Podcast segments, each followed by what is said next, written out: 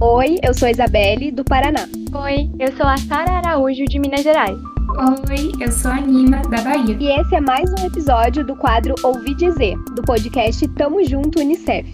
Hoje nós vamos discutir sobre desinformação na era digital porém de uma maneira diferente. Dessa vez, nós contamos com a presença de um convidado especial, Caio Machado, que é advogado, cientista social e diretor do Instituto Vero, uma organização que tem como objetivo a transformação da internet em um ambiente mais saudável, a proteção da democracia e a construção de soluções para o combate à desinformação.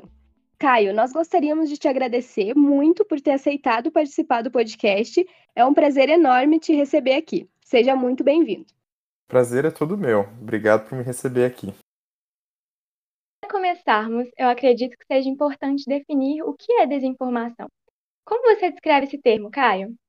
Bom, desinformação é o uso intencional de informação para manipular uma, uma terceira pessoa, geralmente para fins políticos, né?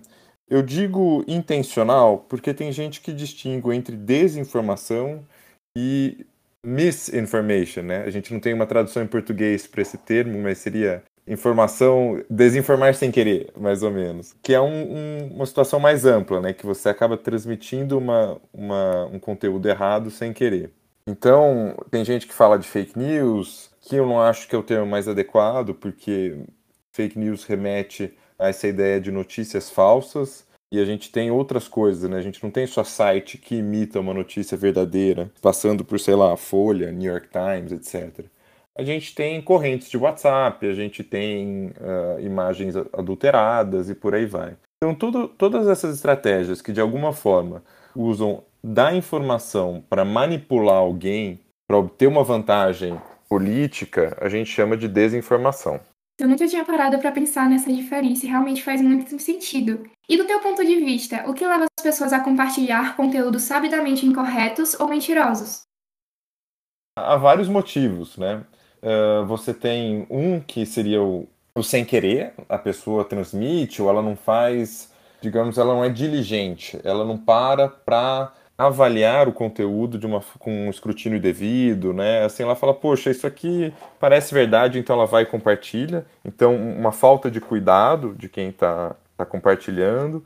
Muitas vezes isso vem associado de uma vontade de afirmar uma posição política ou uma visão de mundo. Por exemplo, eu, eu vejo alguma coisa e falo, ah, isso aqui corrobora a minha visão de mundo, né? É um é viés. Então, a pessoa interpreta aquilo como mais plausível, mais verdadeiro do que realmente se apresenta.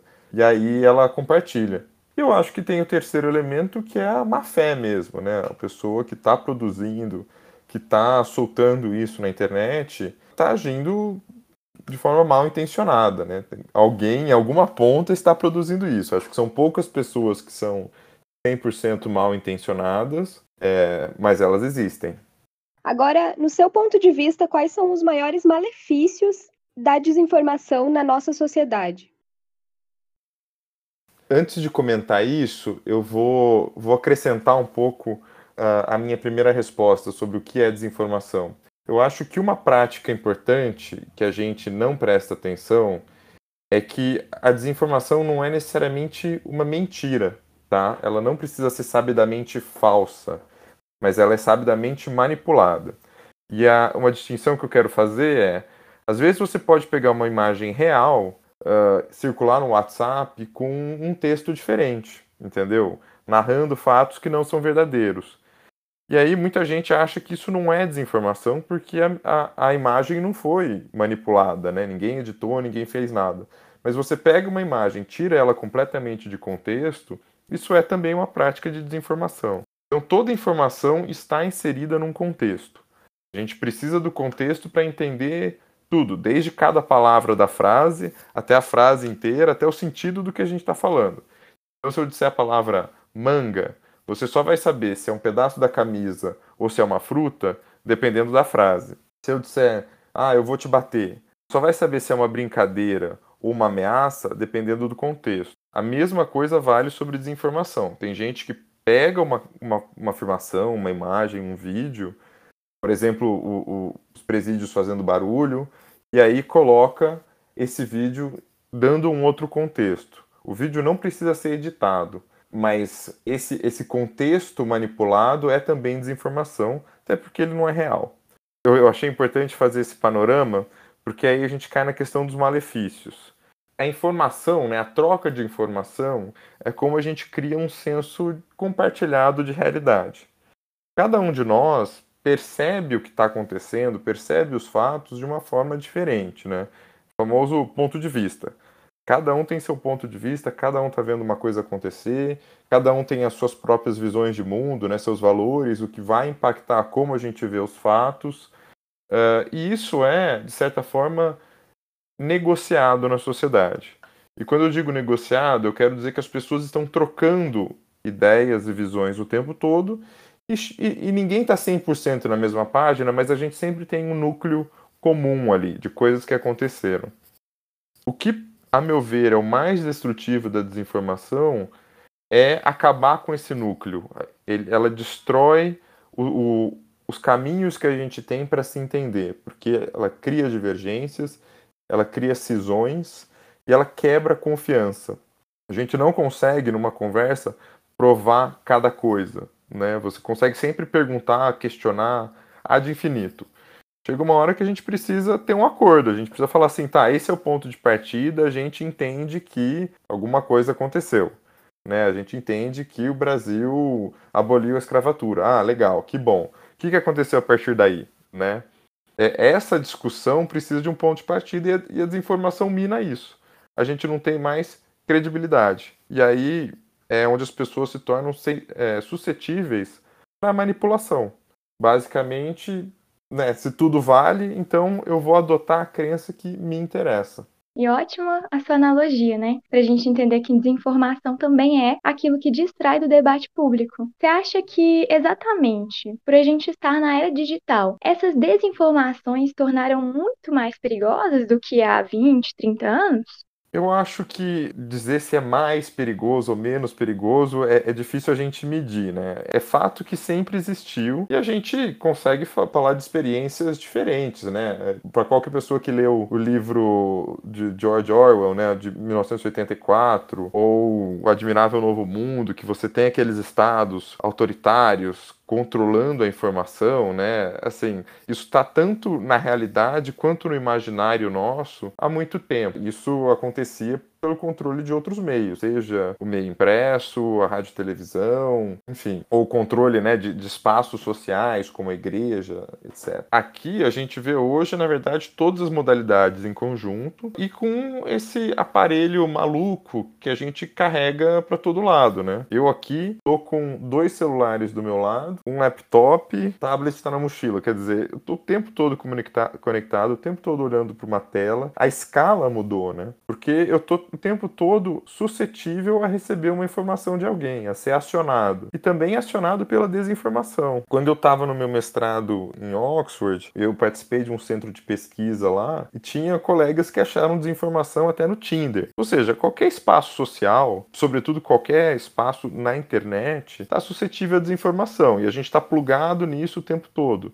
E a gente consegue soltar conteúdo hiperdirecionado. Eu abro aqui o Instagram, o Instagram sabe o meu perfil, ele vai oferecer propagandas exatamente para o meu perfil, porque ele está monitorando meus dados, né? Instagram, Facebook, enfim, tantos serviços. O mesmo vale para propaganda política e o mesmo vale para desinformação. Ou seja, resumindo, a gente está disponível 100% do tempo, né, para receber essa informação a gente tem um perfil e tem a capacidade de receber informação sob medida. Isso permite que a desinformação seja altamente eficaz. Eu acho que o grande diferencial que torna a desinformação muito perigosa hoje em dia é, é esse. A gente consegue falar qual que é o perfil do Caio, da Sara, da Isabel, enfim, é e mandar a mentira sob medida para convencer a pessoa a adotar a postura A ou B, votar em fulano ou betrano, etc. Realmente, né? As pessoas passavam o quê? Uma hora do dia assistindo o jornal, ou lia o jornal pela manhã. Hoje em dia não, né? A gente tá da hora que acorda até a hora que vai dormir hiperconectado, né? Inclusive, podemos citar o reaparecimento do sarampo na América a partir de 2017, né? Essa doença deixou de ser considerada erradicada por causa de uma queda nas taxas de vacinação, que está relacionada justamente com a criação de falsos comentários a respeito dos efeitos adversos da vacina que foram propagados nesses mesmos meios digitais. Então, isso se qualifica como fake news e, consequentemente, como desinformação. Que medidas podem ser tomadas para diminuir a desinformação? Como podemos combatê-las e quais são as melhores formas de não cair nela? É, esse exemplo do sarampo é um ótimo exemplo de uma tragédia, né? É um bom exemplo de algo ruim. Enfim, o Brasil tem esse histórico de 100 anos ou mais de 100 anos de saúde pública que é totalmente calcado na, no combate às doenças tropicais, contagiosas, um exemplo mundial de vacinação e de repente a gente sofre esse retrocesso bizarro, né? Olha, sempre foi teve os números altíssimos e hoje a gente olha o PNI, o Programa Nacional de Imunização, Brasil caindo na, nas taxas. É realmente isso é muito preocupante se dá pela, pela informação que está circulando ou a ausência dela. Eu fico imaginando, né? Aqui eu não estou dando um, um, relato histórico, mas é, é mais assim o que eu imagino. Período da revolta da vacina, onde o Estado era extremamente autoritário, impunha sobre as pessoas a vacinação e as pessoas não entendiam. E por isso, né, a, a revolta. Fico imaginando aqueles boatos passando de boca a boca, numa sociedade que não está acostumada com agulha, com essa, com essa relação hiperinvasiva do Estado, né? Eu imagino que a gente está retrocedendo para um cenário mais ou menos assim. A gente tem informação sendo produzida por cientistas, por autoridades públicas, né, como o Sistema Único de Saúde, etc. Mas, ao mesmo tempo, a gente tem informação concorrente, ou melhor, desinformação concorrente, que corre no paralelo. Eu acho que existe um ceticismo justo, as autoridades têm a obrigação de explicar para a sociedade o que está acontecendo, explicar como funcionam os processos, por que, que é, por que, que eles são confiáveis. Eu, eu acho que esse ceticismo que a sociedade exerce, ele é saudável e necessário. Agora, o que acontece de errado é uh, quando autores mal intencionados exploram esse ceticismo, fomentam esse ceticismo e usam a desinformação justamente para desestabilizar o sistema público de saúde em detrimento de vidas, né? Na, na verdade é essa, são vidas que estão sendo afetadas. Então, essa é, é a minha leitura da situação. Como melhorar? Eu acho que é justamente na aproximação com o público. A internet provou, por outro lado, que as autoridades não podem ficar nas nuvens, né? Elas precisam dialogar. Então, se, dando um outro exemplo eleitoral, se o TSE quer ser levado a sério, o processo eleitoral quer ser levado a sério, vai ter que explicar para a população para a população o que, que é zerésima, entendeu? Por que, que a urna é confiável, como que funciona, etc. Eu acho que esse aspecto ele é um exercício necessário e na era da internet o TSE vai lá e cria uma conta na rede social e explica. E ao invés de ter uma resolução hiper complicada que nem advogado consegue ler, eles fazem um vídeo explicativo, um vídeo curto, interessante, etc. Esse aspecto eu acho bom, tá? Eu acho isso proveitoso. Uh, a gente precisa diminuir a desinformação circulando que está competindo com a informação confiável. Várias coisas que a gente pode fazer sobre isso é discutir moderação de conteúdo nas plataformas, são esses mecanismos de tirar conteúdo uh, ilícito ou enganoso, é uma discussão difícil, porque, enfim, tem uma série de ajustes que a gente tem que fazer para não violar a liberdade de expressão das pessoas. A gente tem checadores, tem mídias, a gente tem que prestigiar as uh, técnicas e os protocolos de produção de conhecimento. O que, que eu quero dizer com isso? Meu, o jornalismo segue um padrão, né? Um padrão profissional. Você tem que citar a fonte, você tem que falar quando foi feito, né? Você tem que citar seus vieses. A gente tem que pressionar pelo jornalismo de qualidade. E as pessoas, né, vão perceber o valor nesse tipo de prática, diferentemente do jornalismo de má qualidade, que não fala quem é o autor, quem, quais são as fontes, né? Você lê aquilo, é super enviesado, você não consegue achar a informação original. E o último ponto para combater a desinformação, e é algo particular ao Brasil, que a gente tem autoridades públicas públicas nos cargos mais altos da República desinformando. Isso é uma característica muito nossa e muito particular dos últimos anos. Isso precisa mudar, a gente precisa. E aí não falo nem necessariamente de trocar os líderes, mas também de, de regular. Quem tá num cargo, tá exercendo o cargo, fala em nome do cargo, entendeu? Uh, não fala uma opinião. Não tá no churrasco de casa e fala, ah, eu acho que, sei lá, o SUS deveria fazer assim, o assado deveria recomendar esse medicamento, não deveria. Quem tá no cargo tá exercendo o cargo. Não tem opiniões, tem políticas. E se não quiser produzir uma política, guarda para si e fala na sala de estar. Então essa confusão entre a vida pública e privada das autoridades, que elas usam de uma forma muito malandra, tem sido muito perigosa para o Brasil. Ah, você falou antes ali sobre que a informação hoje ela vem personalizada, né? Então isso me lembra um pouco dos algoritmos. Na sua visão, qual que é o papel que as plataformas de comunicação têm na hora de combater a desinformação e qual que é a responsabilidade que elas têm, a, se é que tem alguma parcela de culpa, na hora de espalhar a desinformação, na sua opinião? Legal. Eu acho que, que elas têm culpa, mas não toda culpa, entendeu? Então elas não são nem 100% inocentes, mas nem 100% culpados. As redes sociais estão sempre evoluindo, né? Se você para e pensa, uh, o próprio Instagram, no começo, era só foto, né? Daí entrou, sei lá, Stories, aí entrou Reels, capaz que entre um negócio tipo Be, Be Real agora. Enfim, o produto tá mudando o tempo todo. Não só o Instagram, todas as redes sociais. E a forma que a gente usa isso muda também. Então, para quem quem usou Orkut no passado, que eu acho que só, só sou eu aqui, também vai perceber isso, né? Você tinha posts públicos, aí o pessoal não quis usar mais post público, muda para, enfim, mensagem, mas tinha muito spam na mensagem. Sociedade vai se adaptando também. Eu tô falando isso porque não tem um assim, um ajuste na rede social que a gente vai fazer e vai falar assim: "Ah, resolveu a desinformação. Não, a sociedade está mudando, a forma de comunicar está se mudando, está tá mudando também. E, e, então é um, é um jogo de gato e rato. Mas as plataformas precisam estar tá muito atentas quais são os ajustes que elas podem fazer para melhorar ou não a saúde né, do ambiente digital. Vou dar um exemplo concreto para não ficar no abstrato. Uh, o WhatsApp, é, até 2018, você no, no, WhatsApp você podia encaminhar para 20 destinatários diferentes o tempo todo. Então, o que, que isso significa? Significava? Viralização era muito mais fácil. Você poderia mandar uh, um conteúdo para 20 grupos de 256 pessoas, tá? É, daí as pessoas desses grupos podiam mandar para mais 20 grupos de 256 pessoas. Tem um elemento de viralização muito grande aí. O que, que o WhatsApp fez, graças a, a muita pressão? Diminuiu de 20 destinatários para sim. E aí, se é uma mensagem que já foi encaminhada muitas vezes, você só pode encaminhar para um destinatário. É, esses ajustes que a gente chama de atrito, né, é, fica, fica mais difícil. Você pode mandar para as 20 pessoas, mas você precisa ir lá 20 vezes, apertar a mensagem e encaminhar. Então é um trabalho a mais. Ninguém foi privado de encaminhar, mas é, um, é uma medida de segurança. Logo, o WhatsApp vai ter grupos maiores, né, eles vão aumentar para 1024, salvo engano. Então isso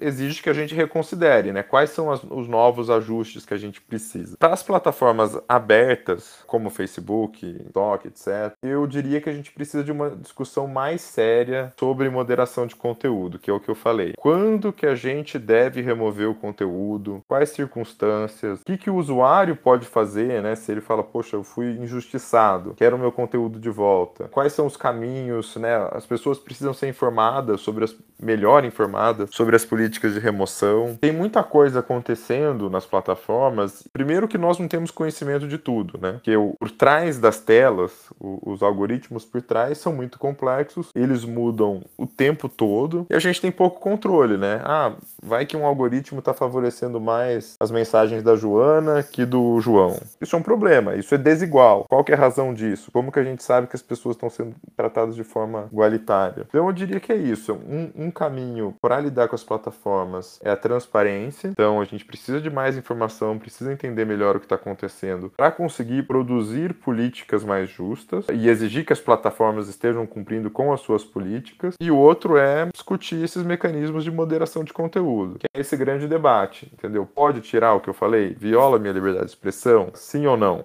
Por quê? Sabe? Nossa, Caio, que conversa enriquecedora. Com certeza eu aprendi muita coisa aqui. E novamente, muito obrigada, né, pela sua presença. É muito importante debater sobre a desinformação na era digital e principalmente os impactos que ela causa na sociedade contemporânea. E ter um especialista, né, como você, é aqui respondendo e falando sobre o assunto traz ainda mais credibilidade para o conteúdo que nós trouxemos nesse podcast. É isso, para mim é um prazer enorme estar aqui. Contem comigo. Espero que não tenha, não tenha sido muito confuso, mas quem quiser também, eu tô nas redes sociais a gente pode continuar a conversa por lá. Então é isso. Nós terminamos por aqui. Esse foi o quadro Ouvi Dizer, do GT de combate à fake news do Tamo Junto Unicef. As pessoas responsáveis pela apresentação, Roteiro desse episódio são Sara Araújo, Amanda Palermo, Isabelle Neckel, Isabel Azevedo, Nina Vasconcelos.